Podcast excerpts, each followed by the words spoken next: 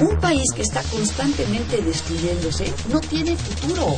Va a estar marcada fundamentalmente por una recesión de la economía mundial. Yo hablo del autoritarismo hasta nuestros días. Radio UNAM. Radio UNAM. Y la Facultad de Ciencias Políticas y Sociales presentan Tiempo de análisis. Me parece que tienen que darnos ya respuestas concretas. No se puede echar a andar la reforma electoral tal y como está planteada. Tenemos que seguir luchando por defender la libertad de expresión. Un espacio radiofónico donde con tu voz construyes el debate. Tiempo de análisis. Muy buenas noches. Les saluda Carlos Correa. Esto es Tiempo de Análisis, programa radiofónico de la Facultad de Ciencias Políticas y Sociales. Y estamos transmitiendo en vivo a través del 860 de AM y vía internet en www.radiounam.unam.mx. Les recuerdo que pueden hacer llegar sus comentarios y sus dudas a nuestras cabinas el cual el teléfono es el 55 36 89 89 y nuestra alada sin costo 01800 505 26 88. También nos pueden encontrar en redes sociales donde también nos pueden hacer llegar todas sus dudas. En Twitter nos encuentran en arroba tiempo y en Facebook Facultad de Ciencias Políticas y Sociales guion UNAM. Bien, pues esta noche en tiempo de análisis hablaremos sobre Deconstruyendo Gaza, la cuestión palestino-israelí. Y en la mesa nos acompañan Rafael Robles Gil, investigador y estudioso del, islamismo. Buenas noches, Rafael. Buenas noches, Carlos, gracias. También nos acompaña Moisés Garduño García, profesor de la Facultad de Ciencias Políticas y Sociales. Buenas noches, Moisés. Un gusto estar aquí, gracias. Y por último, les presento a Daniel Abundis, estudiante de posgrado de la facultad, con líneas de investigación sobre Palestina e Israel. Muchas gracias, Carlos. Gracias por la invitación. Un gusto. Bien, pues, antes que nada, eh, hablemos sobre algo que tiene que ver mucho con el título de este programa, de Construyendo Gaza. ¿Por qué la necesidad de construir Gaza? ¿Por qué la necesidad de romper paradigmas y estereotipos? Moisés.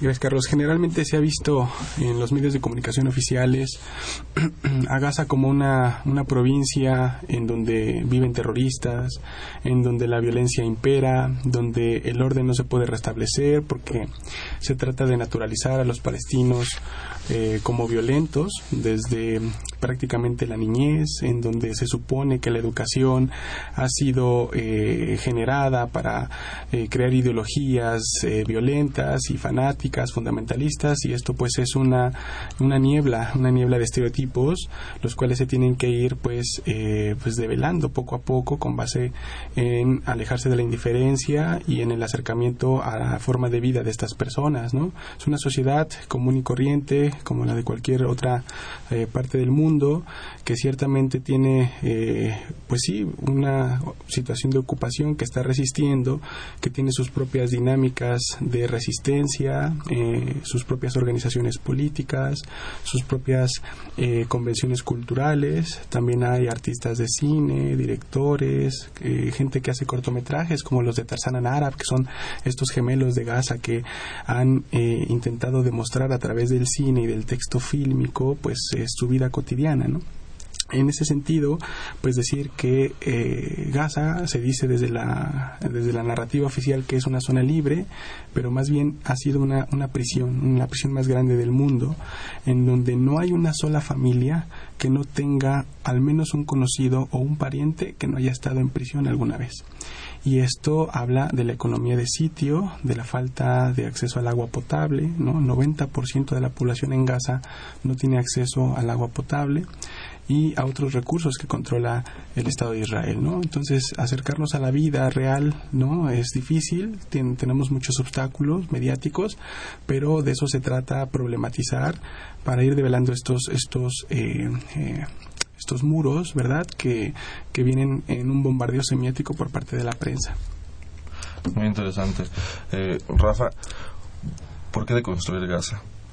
Bueno, porque eh, yo considero que hay que entender a Gaza dentro del marco de la creación del Estado de Israel en un proyecto que se denominó el sionismo, que intentó salvar al pueblo judío y decirles es que ustedes merecen tener una tierra, se buscaron Palestina y ahí se fueron a instaurar. El sionismo, de entrada, niega la emancipación que los judíos en diferentes países pudieron haber tenido ya y se propone el sionismo como, como la vanguardia judía y como la única manera de salvar a este pueblo.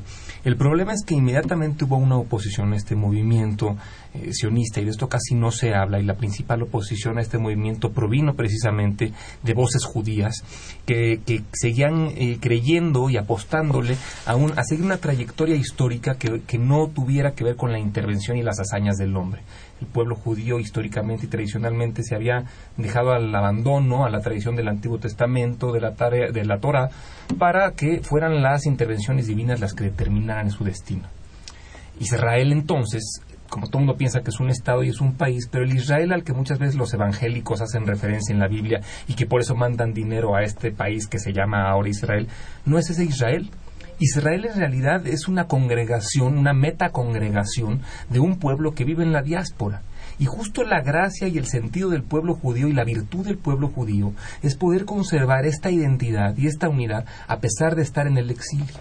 Entonces, en el momento en que se crea este Estado de Israel, este país de Israel, se rompe con esta tradición histórica judía y de inmediato se genera una oposición muy importante porque además el sionismo se abroga el derecho de representar al pueblo judío como una totalidad cuando el pueblo judío tiene una riqueza y una diversidad cultural, étnica eh, impresionante. Entonces, bueno, eh, hay que empezar también a deconstruir este concepto. Israel no es el país que se creó, porque además no es una cosa que se independizara o lo que sea, se inventó, se acordó, se incrustó una modernidad occidental con una nueva identidad judía que tenía que ser laica, totalizante, moderna, nacionalista, estatal, con un modelo europeo en un contexto y en una región que no era ni moderna, ni occidental, ni, ni nada de esto. Entonces, bueno, Israel eh, como idea es esta metacongregación y no es el país. Entonces hay que empezar a entender esto muy interesante y también pues mencionar que desde su fundación han tenido planes colonizadores, se sienten los, los que traen la antorcha modernizadora en, en, esa tierra. Este, Moisés, porque, la misma pregunta, ¿por qué decolonizar? Perdón, Daniel. ¿por qué decolonizar? Carlos.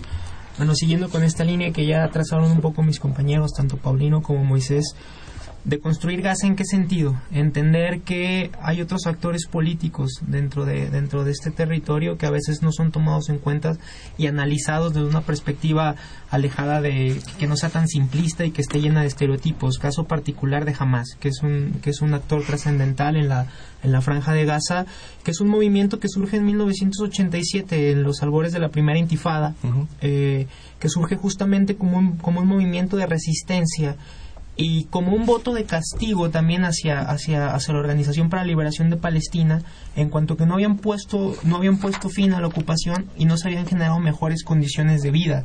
Entonces, jamás, y, y, haciendo un salto del 87 al, al 2007 abrupto de, de 20 años, pero en términos de tiempo, entender que si bien a lo largo del tiempo ha, ido evolucionando y ha tenido distintas facetas y distintas posturas, de ahí que se le tachó muchas veces como un movimiento de corte terrorista, hay que, hay que señalar puntualmente que en 2007 ganó elecciones democráticas a, la usanza occidental con observadores internacionales y demás, y esto lo hace un actor de gran relevancia en Gaza, por lo que creo, creo o considero pertinente que hay que desatanizar este movimiento y, y hacer un análisis prudente de lo que esto implica. Por otro lado, con este tema que manejaba Paulino en cuanto al sionismo, manejar que la idea del sionismo como tal, en, sus orígenes, en su 100, con Theodor Herz al, mando de este movimiento, no tenía como, como, como fin último la creación de un Estado, no, nunca hablaron de un Estado, sin embargo sí se hablaba de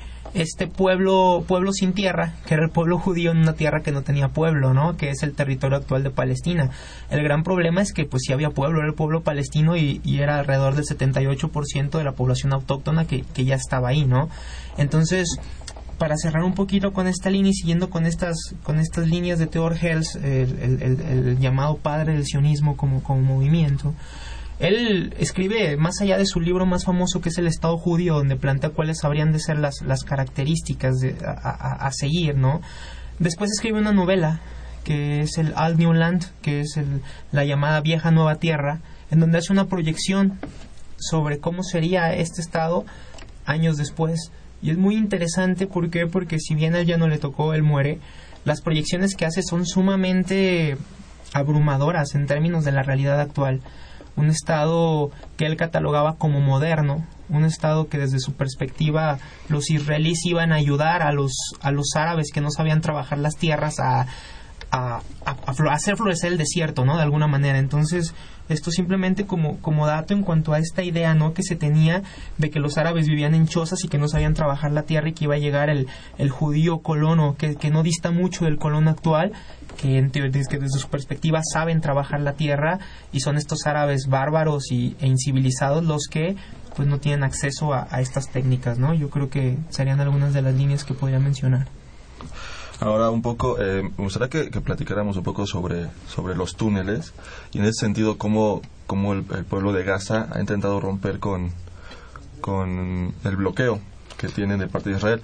Pero antes, pues, un poco que el, público eh, comprenda cuáles son los territorios colonizados. Entender que Israel en su fundación en el 47, me parece, si no me equivoco, era un terreno, era un territorio muy distinto al que es en la actualidad. Eh, es el, es el único país que durante toda la segunda mitad del siglo XX ha estado expandiendo sus fronteras. Este, en ese sentido, pues es muy importante mencionar la guerra de los seis días. Eh, Moisés, ¿nos quiere platicar un poquito sobre esto? Em, retomando rápidamente los antecedentes, hay que pensar que el plan de partición de Naciones Unidas de finales del 47, que dio pie a la instauración de Israel en el 48, se basó en la idea de darle a cada estado, uno árabe, mayoritariamente árabe, y uno judío, fronteras con todos los estados con los que colindaban pero esto lo que causó no fue otra cosa más que la partición, la división del tejido social palestino, básicamente en lo que hoy conocemos como la Franja de Gaza, al sur y la frontera con Egipto, y lo que hoy también se conoce como Cisjordania, que es básicamente donde están estos, eh, la mayor concentración de los palestinos que quedaron al interior de ese país, sin, claro, tomar en cuenta toda la ola de refugiados palestinos que mediante el inicio de este conflicto salieron a otros países de la zona. Es básicamente la mitad de la población palestina. A partir de ese momento, la política del Estado de Israel y del sionismo fue básicamente eh, hacer guerra, eh, colonizar por la fuerza, ocupar territorios, eh, también fue quitarle las casas a los palestinos, creando también por ahí papeles, escrituras que supuestamente compraban al mandato británico antes de la salida, ¿verdad? Pero que los palestinos seguían manteniendo las llaves de sus casas como única herramienta para decir que esa propiedad pues les pertenecía, ¿no?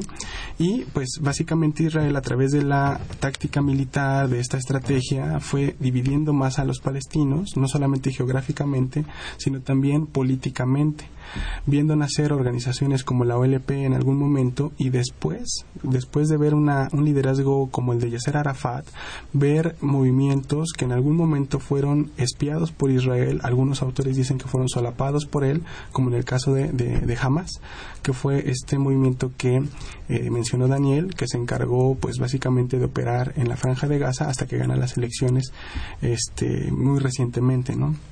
Eh, sin embargo, yo quisiera hablar también que el pueblo palestino tuvo una reacción a esta política militarista del ejército israelí, que es una resistencia que se divide en diferentes ramas, una resistencia cultural, una resistencia económica y por supuesto que también está presente la resistencia armada a la cual el pueblo palestino tiene derecho eh, de acuerdo al estatus jurídico que todavía está viviendo, que es el de una ocupación.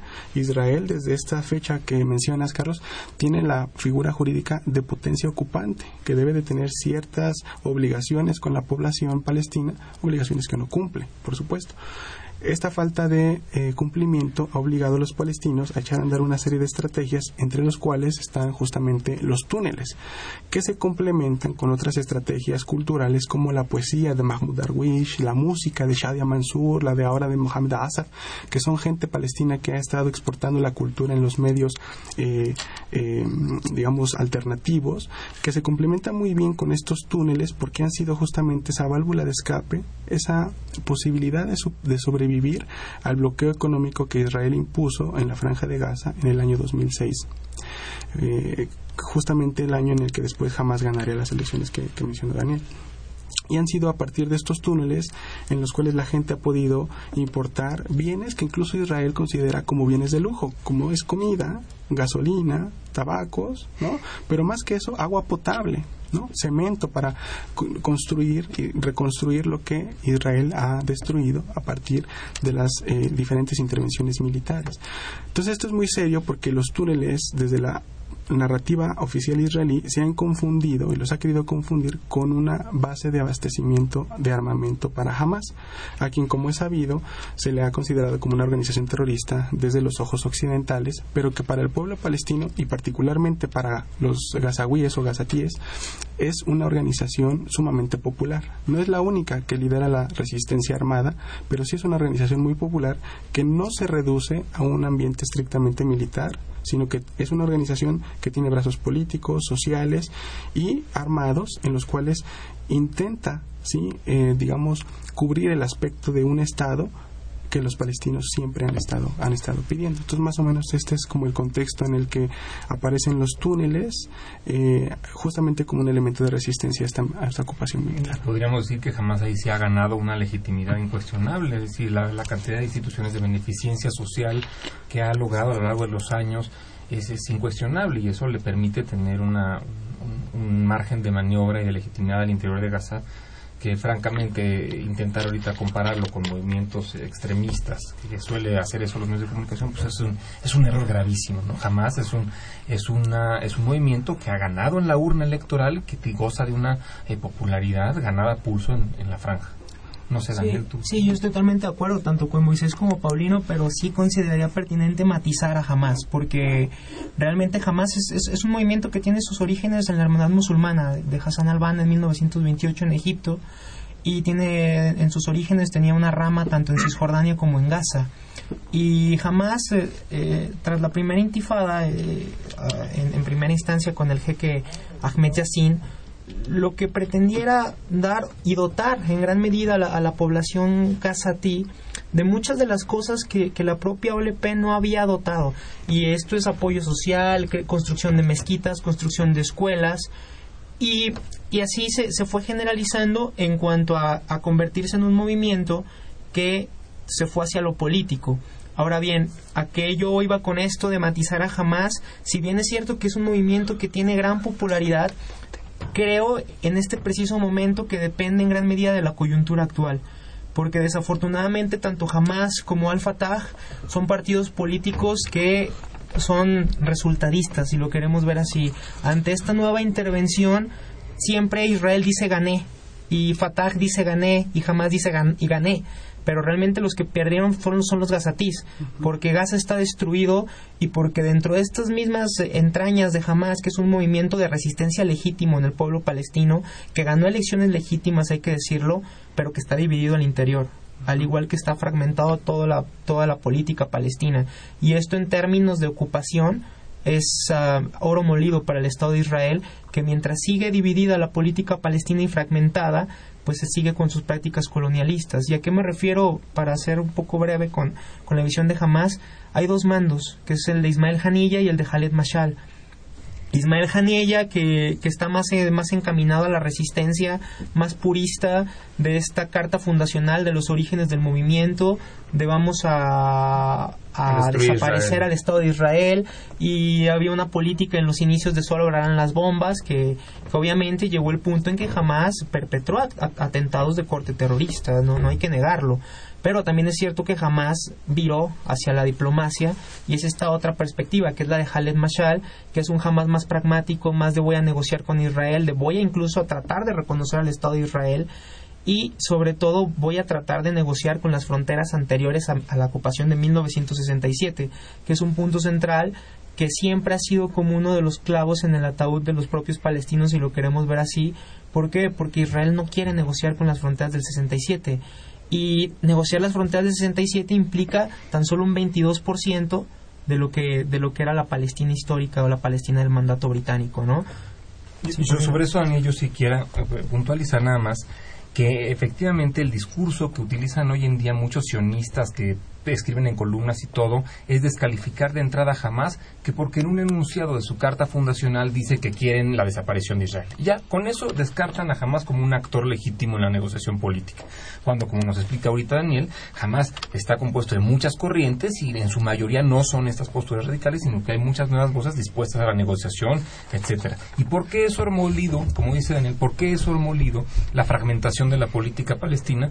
Pues está muy claro. La reciente coyuntura, a pesar de que el argumento fue el secuestro de estos tres este, jóvenes israelíes en Cisjordania, en realidad lo que estaba pasando era que por fin, después de muchísimo tiempo, había, se estaba cocinando un gobierno de unidad palestina. ¿A qué nos lleva la posibilidad de que hubiera un gobierno entre Al-Fatah y, y Hamas? A la posibilidad de empezar a cabildear internacionalmente la creación de un Estado palestino. Y esto, desde luego, que Israel lo pone a temblar y entonces buscaron cualquier pretexto para iniciar la, incursión militar desastrosa. Entonces, por eso la fragmentación palestina es terrible. Sí, eh, yo quisiera retomar esto de la, de la unidad, porque ciertamente ante tanta división que bien describe Daniel, y la división al interior de Hamas, la división entre Hamas con Al-Fatah, si enmarcamos nosotros la resistencia palestina en este eh, contexto que fue conocido como las revoluciones árabes o mal llamado la primavera árabe, tenemos que recordar que el eslogan más coreado por los palestinos en los primeros meses del 2011 fue justamente el pueblo quiere, o sea, el pueblo palestino quiere el fin de la división. Es decir, el fin de la división eh, política, ideológica entre estos dos actores. Por supuesto que están conscientes también de que eh, la división al interior de Hamas es totalmente eh, un, eh, un, benefactor para Israel que se beneficia totalmente de estas, de estas eh, divisiones y esa mm, aspiración que tuvo el pueblo palestino o los diferentes sectores de la sociedad palestina se podría haber hecho posible en el acuerdo de unidad de abril de este año firmado entre Hamas y Al-Fatah y no solamente firmado y apalabrado, sino que se constituyó un gabinete con ciertos tecnócratas de ambos, de ambos frentes, pero que tuvo el visto bueno de actores internacionales de mucho peso, como el caso de Estados Unidos y John Kerry al frente, la Unión Europea y el Fondo Monetario Internacional. O sea, ya entrando de lleno al capitalismo y a este sistema estatista, que a final de cuentas estamos hablando de un movimiento de independencia, el movimiento palestino. Y en este contexto justamente del acuerdo es cuando viene la incursión militar más reciente a la franja de Gaza, resucitando esta vieja política del divide y vencerás y haciendo notar que Gaza y que, que jamás particularmente en Gaza siempre ha sido ese actor terrorista que lo, en el que lo han enmarcado siempre los israelíes, tratando de volver a la vieja práctica, pues esto del divide y vencerás. Bien, pues eh, aquí vamos a tener que hacer nuestro corte. Este, volvemos con esta, esta charla tan informativa sobre, sobre este problema que, que parece que no tuviera fin. Vamos a Políticas Invita. Volvemos. Políticas Invita. Conoce las actividades académicas y culturales de nuestra facultad. Cine, seminarios, conferencias, exposiciones, coloquios. Políticas Invita.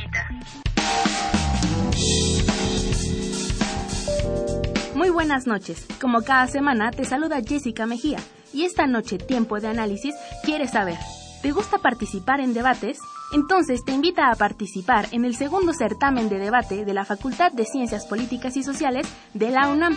Esta es una gran oportunidad para ti. Participa en la segunda edición de este certamen que se llevará a cabo el 29 de septiembre de 2014 en la Facultad de Ciencias Políticas y Sociales de la UNAM, ubicada en Circuito Mario de la Cueva sin número en Ciudad Universitaria. Para inscribirte, arma un equipo de dos integrantes. Ambos tienen que ser estudiantes de licenciatura inscritos en alguna institución de educación superior del país. Tienes hasta el 22 de septiembre para registrar a tu equipo.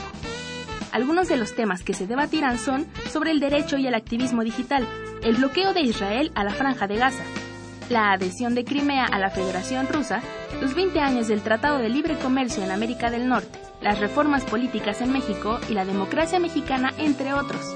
Para más informes, consulta la convocatoria en www.políticas.unam.mx o comunícate al 5622-9470, extensión 1028. Eso es todo por esta semana en Políticas Invita. Quédate con nosotros, esto es Tiempo de Análisis. Bien, pues estamos de vuelta aquí en Tiempo de Análisis. Les recuerdo nuestros teléfonos en cabina que son el 55 36 89 89 y nuestra alada sin costo 01800 505 2688. También nos pueden mandar todas sus dudas y comentarios en Twitter, arroba Tiempo Análisis, o por Facebook, Facultad de Ciencias Políticas y Sociales, guion UNAM. Bien, pues antes de volver al tema, quisiera eh, leer dos, dos llamadas que tenemos del público. Por un lado nos habla Agustín Mondragón y nos comenta, el problema entre Israel y Palestina fue creado por Estados Unidos, Gran Bretaña y el Vaticano, y fue avalado por la ONU, una organización que no cumple con sus deberes y solo protege a los países más potentados como Estados Unidos. Prácticamente Israel es el, es el intruso en el territorio de Palestina y el holocausto que se vive en Gaza es peor que el, que, el que realizó Hitler con los judíos. Muchas gracias por tu llamada, Agustín Mondragón. Y tenemos una pregunta de Romina Palazuelos que quizá nos dé un poquito la pauta para hablar este, este, sobre este tema, estos siguientes temas que, vienen en esta segunda parte del programa. Ella nos pregunta, ¿quiénes son los sionistas? Muchas gracias, Romina. Bien, pues un poco tomando la pregunta de, de Romina y ya eh, abordando el tema exactamente sobre Israel, ¿qué sucede en la sociedad israelí? ¿Quiénes son los sionistas? ¿Quiénes son los, los israelíes eh, liberales que están al parecer es, otra mirada muy distinta, están en contra del sionismo. ¿Qué pasa dentro de Israel, Rafael? Mira, el, sionismo lo que promovió es prácticamente decirle a los judíos del mundo, tienes que apoyar al Estado de Israel porque eres judío. Y, el sionismo dijo, la emancipación del pueblo judío está en la construcción y en el mantenimiento del Estado de Israel, porque lo que, lo que nos sufrimos en la guerra mundial merece un Estado. El asunto aquí es que eh, por primera vez los judíos tenían que tenían un conflicto identitario del que nos hablará eh, Moisés, porque entonces dónde queda el Estado? Es un Estado judío, es un Estado hebreo, es un Estado democrático, no es democrático. Y lo que es cierto es que desde su constitución el Estado de Israel se ha valido de un sistema educativo, propagandístico, eh, totalizador de la idea de lo que es ser un judío israelí que prácticamente tiene su cristalización en el paso por el ejército eh, israelí, por las fuerzas de defensa israelí, que son prácticamente el, pegamento, el cemento de cohesión de una sociedad que tienes judíos que provenían de muy diferentes partes del mundo y que tenían que ahí, en ese momento, sentirse pues parte de una nueva cuestión, aprender todos hebreo, venían unos de Rumania, otros de Hungría, otros de Etiopía, otros de San Francisco y todos tenían que empezar a aprender hebreo y a formar un, nacionalismo al, estilo europeo. Entonces, hoy en día, eh, Israel eh, por supuesto, con este discurso europeo se dice que es la, la única democracia, una democracia ejemplar en el Medio Oriente. Y yo creo que hay que también deconstruir esto. Eh, el, actual Estado de Israel también tiene eh, en un segundo plano, por ejemplo, a la mujer hay una segregación de, de, los judíos que vienen de Medio Oriente y que vienen de África, los judíos Mizrahim, que son ciudadanos de, segunda categoría, hay una cantidad de discriminación en este sentido. Desde luego, los grupos, por ejemplo, de la diversidad sexual que no encajan en lo que es ser el, judío moderno nacionalista, los árabes israelíes que decidieron quedarse en sus pueblos, en sus aldeas israelíes, que no aplican al ejército, que tienen otra, otra, este, otro tratamiento como ciudadanos, los propios palestinos y ahorita en esta coyuntura de Gaza, eh, pues la izquierda judía, que ha vivido una, una, una sofocación, sofocamiento brutal, una represión a los pacifistas, los movimientos pacifistas se han ido eh, reduciendo a su mínima expresión, han recibido muchas amenazas. Y cada vez hoy en esta democracia, entre comillas, israelí, utiliza más eh, los enunciados religiosos, los enunciados toraicos y los convierte en enunciados políticos la influencia de esta religión mezclada con política en Israel, hay una caída de los valores liberales, hay una, eh, hay las voces disidentes en Israel eh, son acalladas, hay un control de la oposición, hay un miedo de la sociedad israelí a mostrar el disenso o mostrar la inconformidad. Los movimientos pacifistas que salieron a las calles ahorita para rechazar la inclusión en Gaza fueron reprimidos por los ultraderechistas, fueron terminaban en violencia brutal, hay una represión a la manifestación pública, hay todo un esquema de ridiculización a quien simpatice dentro de Israel con la causa palestina o simplemente que tenga un sentimiento humanitario por lo que pasa allá adentro. Lo interesante de esto, y, las cifras son, son, este, son muy reveladoras, es que aproximadamente el 90% de, de los israelíes o más apoya la intervención. Y esto, por supuesto, es resultado de un aparato eh, mercadológico gubernamental totalizante muy importante. El hecho de que exista un 5 al 10% de judíos israelíes que se oponen tímidamente quizá a, la ocupación, es realmente casi un milagro, lo dicen varios columnistas y varios analistas, porque después de décadas de demonización de los palestinos, pues están aventurándose a tratar de romper con, con esta situación. Entonces, existe dentro de la sociedad israelí un grupo minoritario pero que está haciendo una cantidad de cosas maravillosas. Hay unas mujeres que se están llevando a, otras mujeres de Cisjordania, se las llevan disfrazadas, escondidas en carro al mar para que conozcan el mar.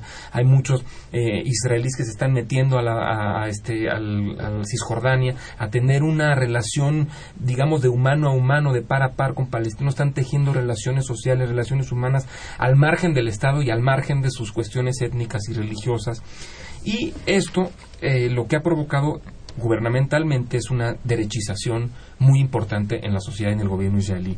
El cántico este que cantaban lo, que en las marchas pro guerra de los israelíes que decían Gaza es un cementerio, Gaza es un cementerio lleno de niños y que ya empezaba una derechización antes, antes de la inclusión en Gaza. Entonces, eh, los derechistas entraron de manera estridente al debate público en seguridad y en relaciones exteriores. Esto, obviamente, la incursión en Gaza empoderó a estas voces militantes, adelgaza dramáticamente el espacio para el debate y se erosionaron de por sí los índices muy bajos de empatía israelí con Palestina.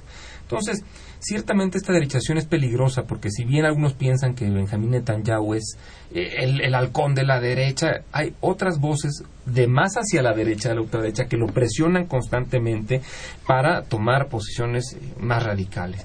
Eh, ¿Qué está provocando esto? Ya para terminar esta intervención, hay muchos israelíes que hoy en día, se dice en, el canal 2 de Israel se, hizo una encuesta, un tercio de la sociedad israelí hoy en día considera la posibilidad de abandonar el Estado de Israel de obtener otras opciones de vivir. Antes emigrar de Israel era muy mal visto, era un estigma, porque pues como si el chiste es que se vengan todos a Israel, ¿cómo te vas a ir de Israel? Pues es cierto que lo que ha provocado esto en Gaza, en la sociedad israelí, dentro y fuera de Israel, es que ha polarizado a la sociedad israelí y a la comunidad judía de la diáspora también que normalmente está tradicionalmente cohesionada en, en, el ser judío, hoy en día están teniendo muchos problemas en ese sentido. Entonces, bueno, eh, la incursión en Gaza ciertamente ha provocado una oleada de críticas muy fuertes, por ejemplo, de los judíos eh, en Estados Unidos liberales y de los judíos en Gran Bretaña, que están cuestionando sus propias asociaciones judías en el exterior por el apoyo a Israel en esta incursión. Entonces, la sociedad israelista preocupada, la sociedad israelista cuestionando incluso la viabilidad del Estado de Israel en el tiempo. No, hay muchas voces israelíes, historiadores israelíes que tienen una visión crítica, que ahorita ya nos hablarán Daniel y Moisés de esto, pero que se están preguntando, ¿va a existir Israel dentro de 10 años? ¿Va a tener la legitimidad interna y externa suficiente para sostenerse como un Estado eh, legítimo y viable dentro de 10, 20 años? Bastante interesante. Eh, Daniel, ¿nos puedes hablar un poco sobre, sobre los historiadores israelíes que, que han, han estudiado este tema. Claro que sí, Carlos. Siguiendo con esta línea de que, ya trabajó un poco Paulino en, este diálogo, ah, me, gustaría hacer énfasis en una cosa. Aquí siempre, y creo que iba de la mano con esta explicación que daba Paulino al inicio, ser antisemita y ser antisionista. Que, que creo que hay que hacer énfasis en esto. En esa diferencia. Porque para empezar, eh, eh, cuando, cuando estamos deconstruyendo los conceptos, y Moisés ya podrá aclarar un poco más esto porque trabaja más temas de semiótica y demás. Pero bueno, este, no se trata de ser antisemita, porque si, si fuéramos antisemitas los que estamos aquí hablando, pues seríamos también antiárabes en primera instancia, anti, antiárabes y, y antijudíos. Eh, por otro lado, eh, antisionista es oponerse a un proyecto colonizador oponerse a un proyecto político que, que, tiene sus orígenes en gran medida con, con un mal trazado de fronteras eh, y que esto deriva en, un postcolonialismo en, el sentido de el mal trazado de las fronteras al caer el imperio turco otomano y demás generó muchos problemas en la región y, y esto no tiene nada que ver con, con, esta victimización que se ha hecho de, de los propios palestinos en términos del holocausto. Y aquí quiero entrar con uno de estos, de estos historiadores porque hay una nueva oleada de pensadores críticos eh, de, la historia israelí y que surgen en este seno y que son criticados y que son perseguidos dentro de la propia sociedad israelí y dentro de ellos destacan gente como, como, el, como el doctor Finkelstein cuyas publicaciones como imagen y realidad del conflicto palestino-israelí deconstruyen eh, el, sionismo y, las perspectivas y los alcances de la colonización israelí Y otro de sus textos más representativos son la industria del holocausto, en donde nos explica claramente cómo Israel, mediante toda esta explotación del sufrimiento judío en el holocausto, se ha legitimado, en primera, legitimó al propio Estado de Israel y sigue legitimando la limpieza étnica que, que, que, está generando en Gaza. Esta limpieza étnica sostenía en otro texto también escrito por otro de estos historiadores que es Ilan Pape, también de la Universidad de Haifa, que, en cuyo texto explica y aborda también los orígenes del sionismo y cómo todo ha sido encaminado a ser un proceso lento, lento y, y, muy lento de limpieza étnica. Dentro de estos historiadores también está Shlomo Sant, muy criticado y vetado también de la Universidad Hebrea de Jerusalén, porque por su libro La invención del pueblo judío, en donde él deconstruye todos estos mitos fundacionales del Estado de Israel que tienen sus orígenes en el Antiguo Testamento no es nada nuevo porque también palestinos como Nurma Salha eh, en su texto eh, las teorías de la expansión territorial israelí ya aborda cómo muchos antropólogos, cómo muchos historiadores se han dedicado básicamente a una cosa, a desmitificar, a decir, no hay lugar santo aquí en la tierra que donde, donde residan los restos de estos lugares del Antiguo Testamento. Estos personajes no coinciden histórica y antropológicamente. No obstante, que para legitimar el Estado de Israel siguen usándose. Es decir, cuando se, cuando se utilizan términos religiosos y términos bíblicos para legitimar una ocupación, es cuando hay un problema. Eh, por otro lado, hay, más voces, eh, podemos seguir mencionando. Quiero darle la palabra también a Moisés. Eh, Amira Haas, que, también es una columnista del diario israelí Haaretz, también es demasiado crítica de, de la ocupación, en contraposición de diarios oficiales y de derecha como el Jerusalem Post, que realmente es propaganda, propaganda sionista, ¿no? Me atrevo a decir. Eh, quisiera cerrar ya esta intervención con el hecho de esto a qué nos lleva. Esto nos lleva a un escenario en donde básicamente ya tenemos un estado binacional. Eh, citando también otra, otro elemento que es lo de la llamada intifada demográfica. Eh, hay proyecciones de, natalidad que nos llevan que hacia el año 2020, que ya está a la vuelta de la esquina, en la parte ocupada de Jerusalén Este y en la Cisjordania, la población árabe va a ser mayor a la población judía. En este sentido, lo que nos, lo que nos lleva a dilucidar esto es que vamos a tener un, gobierno eh, minoritariamente sionista gobernando una mayoría árabe. Entonces, esto genera una gran, un gran reto para, el, para la denominada democracia en Oriente Medio, que es Israel, de cómo, cómo voy a gobernar esto cuando yo me encuentro ante, ante un Estado binacional que ya existe de, de, de facto, más no de jure, donde discriminas, donde es un estado de apartheid, donde tienes camiones para los colonos, donde no tienes colonos para la población árabe, donde cortas las rutas, eh, las pocas rutas de comercio que hay para los palestinos, donde construyes carreteras e infraestructura solo para que los colonos puedan llegar a territorio en, Jerusalén, en donde los bastuzanes son muy similares a los que a los que se pusieron en práctica durante la Sudáfrica del apartheid, a, muchos nos para los pelos y a mucha la sociedad decir eh, apartheid. Hay que decirlo, esto es un apartheid. Eh, no distan las prácticas, ya lo dijo el, el, Nobel de la Paz, Desmond Tutu, las prácticas de que Israel eh, comete en la Palestina ocupada no son muy distantes de las que se cometieron dentro de la Sudáfrica del apartheid, hay que decirlo bien. Eh, una sociedad que poco a poco, mediante la construcción de estas colonias y mediante la construcción del muro, hay que decirlo también, que se están apropiando de los recursos naturales, sobre todo cisjordanos. El muro tiene una razón de ser, el muro de, de apartheid que se empezó a construir ah, durante el gobierno de El Sharon, eh, tiene razón de ser en que curiosamente pasa por los puntos más hídricos de Cisjordania en donde están las tierras más cultivables, donde están los valles fértiles, donde están los mantos acuíferos. Entonces, es una apropiación de recursos en primera instancia y por otro lado, nos, eh, nos lleva al tema de las colonias, que en gran medida es el gran punto por el que está en riesgo la creación de un Estado palestino. Eh, colonias que eh, pasó, se nos ha pasado a mencionar, a, raíz de que se firma esta tregua o este alto al fuego entre, entre Gaza e, e Israel, o entre Hamas e Israel, como lo ha manejado la, prensa, eh, Benjamín Netanyahu anuncia solemnemente que se acaban de expropiar 400 hectáreas más de tierra palestina. Entonces, ¿esto a qué nos lleva? Que después se va a hacer una licitación con empresas que son de capital estadounidense y capital europeo para la construcción de colonias judías en territorio palestino. Entonces creo que es alarmante y, bueno, yo con esto... Ese, fue el broche de oro de Bibi Netanyahu para decir, ya tenemos tregua en Gaza, pues ahora vamos a la guerra de baja intensidad, a la de todos los días, a la que existe desde los últimos varios decenas de años, que es la de ir ampliando las fronteras. Y eso lo hizo días después de la firma tregua en Gaza, como diciendo, no nos hemos rendido, vamos a seguir. Tenemos dos llamadas del público antes de hacerte la palabra, Moisés. Eh, Antonio Domínguez nos, bueno, les pregunta, ¿qué dicen los israelíes mexicanos con respecto a, al conflicto? Gracias, eh, Antonio. Y por otra parte tenemos a Roberta Sánchez, que nos comenta y nos pregunta, jamás si lleva a cabo actos terroristas, no se le puede no se le puede justificar de ninguna manera. ¿Cuánto es el porcentaje de palestinos que no quieren a Hamas? Muchas gracias por tu comentario y tu pregunta, Roberto Sánchez. Bien, pues este Moisés, un poco en ese sentido, este, ¿nos puedes este, hablar? Bueno, pues yo quería comentar también que esto, hablar de terrorismo es, extremadamente eh, pues muy relativo porque el terrorista de uno es el libertador de otros, ¿no? Y entonces eh, depende de dónde nos paremos, vamos a mencionar terrorismo y, más que ayudar a una solución, a un diálogo, pues esto eh, genera un brote de emociones que no siempre ayuda, ¿no? A, deconstruir justamente lo que queremos hacer.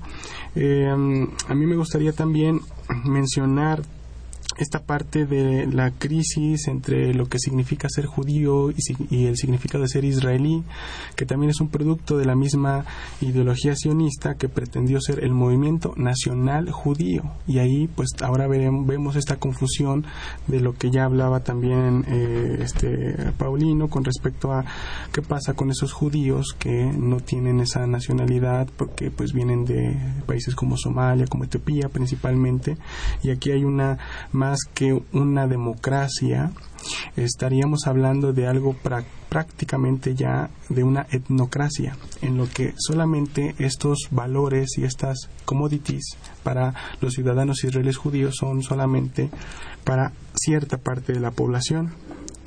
Mm, también yo quería hacer énfasis en que esta crisis entre lo judío y lo israelí ha llevado al gobierno eh, de Netanyahu a gastar una suma muy grande de dinero en, en la mediatización y satanización de enemigos externos. Y que esto va en una dirección totalmente opuesta a la práctica de la sociedad en la cual se ha visto campañas en medios alternativos en la que pues gente con sus letreros de yo desde Israel, yo israelí amo a Irán y desde Irán yo a iraní amo a Israel, yo amo a Palestina y palestinos de los israelíes son mis hermanos, es decir, la práctica popular, la gente ordinaria es la que está dando pues prácticamente el ejemplo a estas élites ¿no? a las élites gobernantes, a la, élite de Likud, de, Netanyahu, de Hamas, de Al-Fatah. Corrupción ha habido en todas las élites tanto palestinas como israelíes.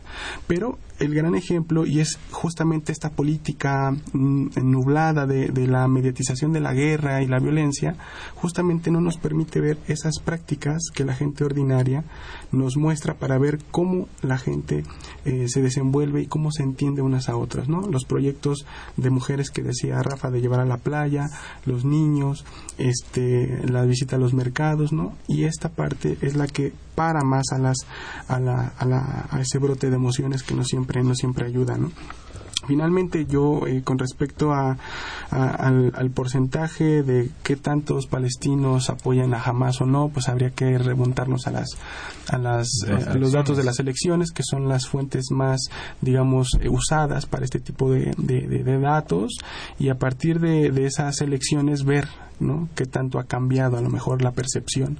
Pero es verdad algo que lo que dice Daniel, es verdad que ante una guerra los cuadros que han estado resistiendo durante toda la historia ganan popularidad coyuntural debido a que son estas eh, estrategias militares las que provocan esa legitimidad eh, a, Hamas o al Fatah en diferentes partes de, de, Palestina. ¿no? Finalmente, hablar que también hay otra gente fuera de Israel y de Palestina que, está, que tenemos el derecho de pensar qué es lo que pasa allá para ver qué tipo de problemas tienen, cómo hacen resonancias con los problemas que tiene el país. ¿no? Gente de aquí, de, de México, de Luz Gómez en España, Nura Erakad en Estados Unidos, herederos de esta gran vertiente creada por Edward Said, palestino, creador de la tesis del orientalismo, y que pueden ser grandes eh, claves y estos puntos de encuentro para seguir estudiando el tema e ir deconstruyendo esto que cada vez más a lo que cada vez más estamos expuestos, ¿no?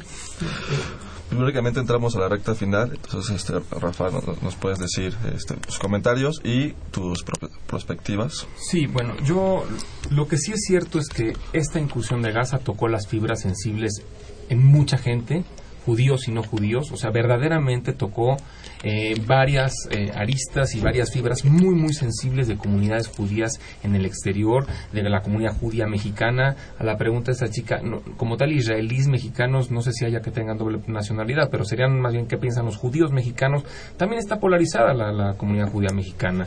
Están los que, los que piensan que, que, hay que seguir apoyando y mandándole dinero a Israel, y están también los que, estaban en, los que vienen a las manifestaciones de paz para Palestina en el Ángel de la Independencia y que son judíos. En Estados Unidos hay toda una Jewish, Voices for Peace, hay grandes organizaciones de la diáspora que están por la paz en Palestina. Yo lo que pienso es que el conflicto, la causa, la situación, la cuestión allí sí es un asunto internacional, porque en algún momento en el 48 fue dejado el destino de este pueblo, de estos pueblos, a la comunidad internacional. Y la comunidad internacional tiene que opinar y tiene mucho que decir en este sentido. No es como que estemos opinando de cualquier conflicto, es un conflicto absolutamente internacional y es la comunidad internacional la que también tiene una responsabilidad de lo que pueda o no pasar ahí.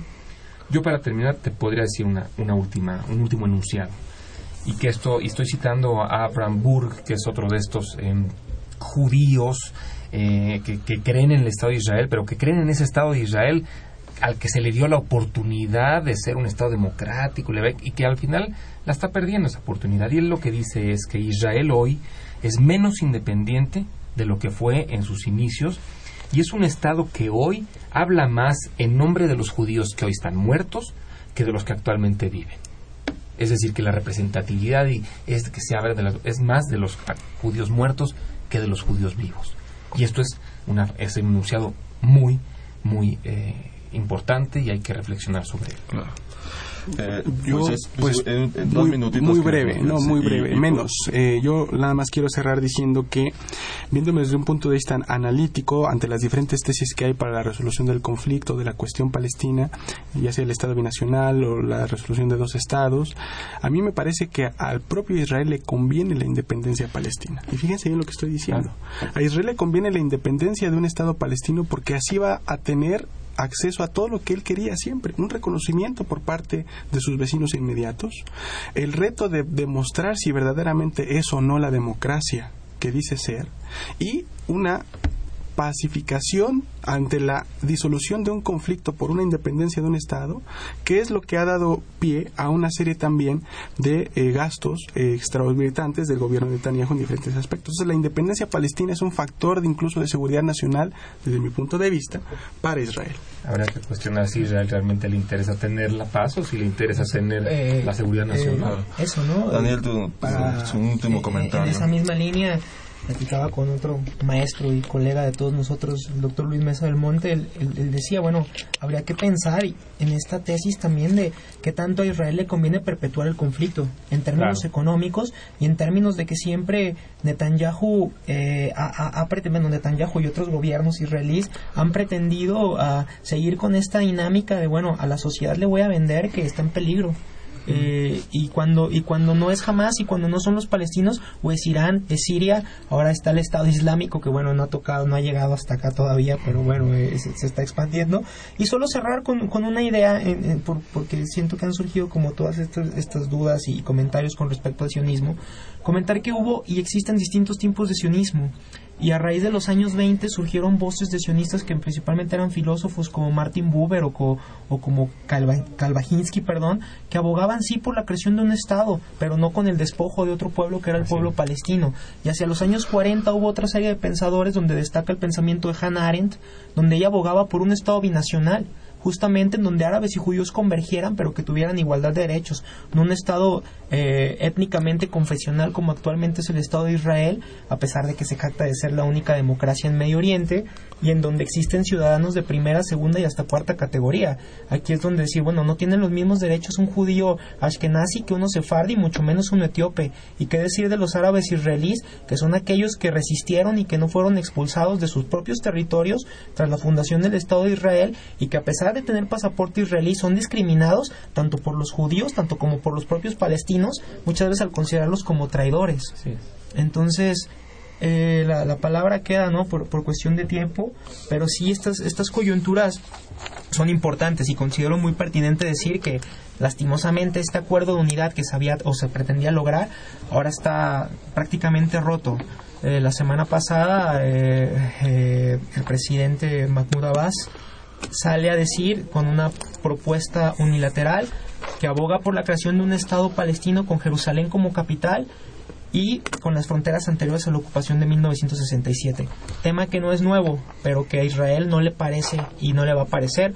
¿Por qué? Porque mientras siga sin reconocerse que Jerusalén es capital, el, derecho de retorno a los refugiados y sobre todo ponga freno a las colonias judías, vamos a seguir hablando de esto durante mucho tiempo, ¿no? Claro, pues muchísimas gracias por, haber estado aquí, nos has invitado, muchas gracias por, Gracias, Carlos. Por ilustrarnos un poco más sobre este tema que para muchos de nosotros estamos un poco alienados, pero es bastante, bastante importante e interesante. Pues gracias por sintonizarnos y les recuerdo que tenemos una cita el próximo miércoles en punto de las 8 de la noche por el 860 de AM o por internet en www.radiounam.unam.mx. El próximo miércoles hablaremos sobre la reforma penal y nos acompañarán Angélica Cuella e Iván García Gárate. Toda la semana síguenos en Twitter, en arroba tiempo análisis o por Facebook Facultad de Ciencias Políticas y Sociales UNAM. Este programa es producido por la Coordinación de Extensión Universitaria de la Facultad de Ciencias Políticas y Sociales a cargo de Roberto Ceguera, coordinación de producción Claudia Loredo, en la producción Guillermo Pineda, estuvo en la cabina de operación Humberto Sánchez Castrejón, continuidad Gustavo López, se despide de ustedes Carlos Corres Cajadillo, muy buenas noches. Esto fue Tiempo de Análisis. Tiempo de Análisis una coproducción de Radio UNAM y la Coordinación de Extensión Universitaria de la Facultad de Ciencias Políticas y Sociales.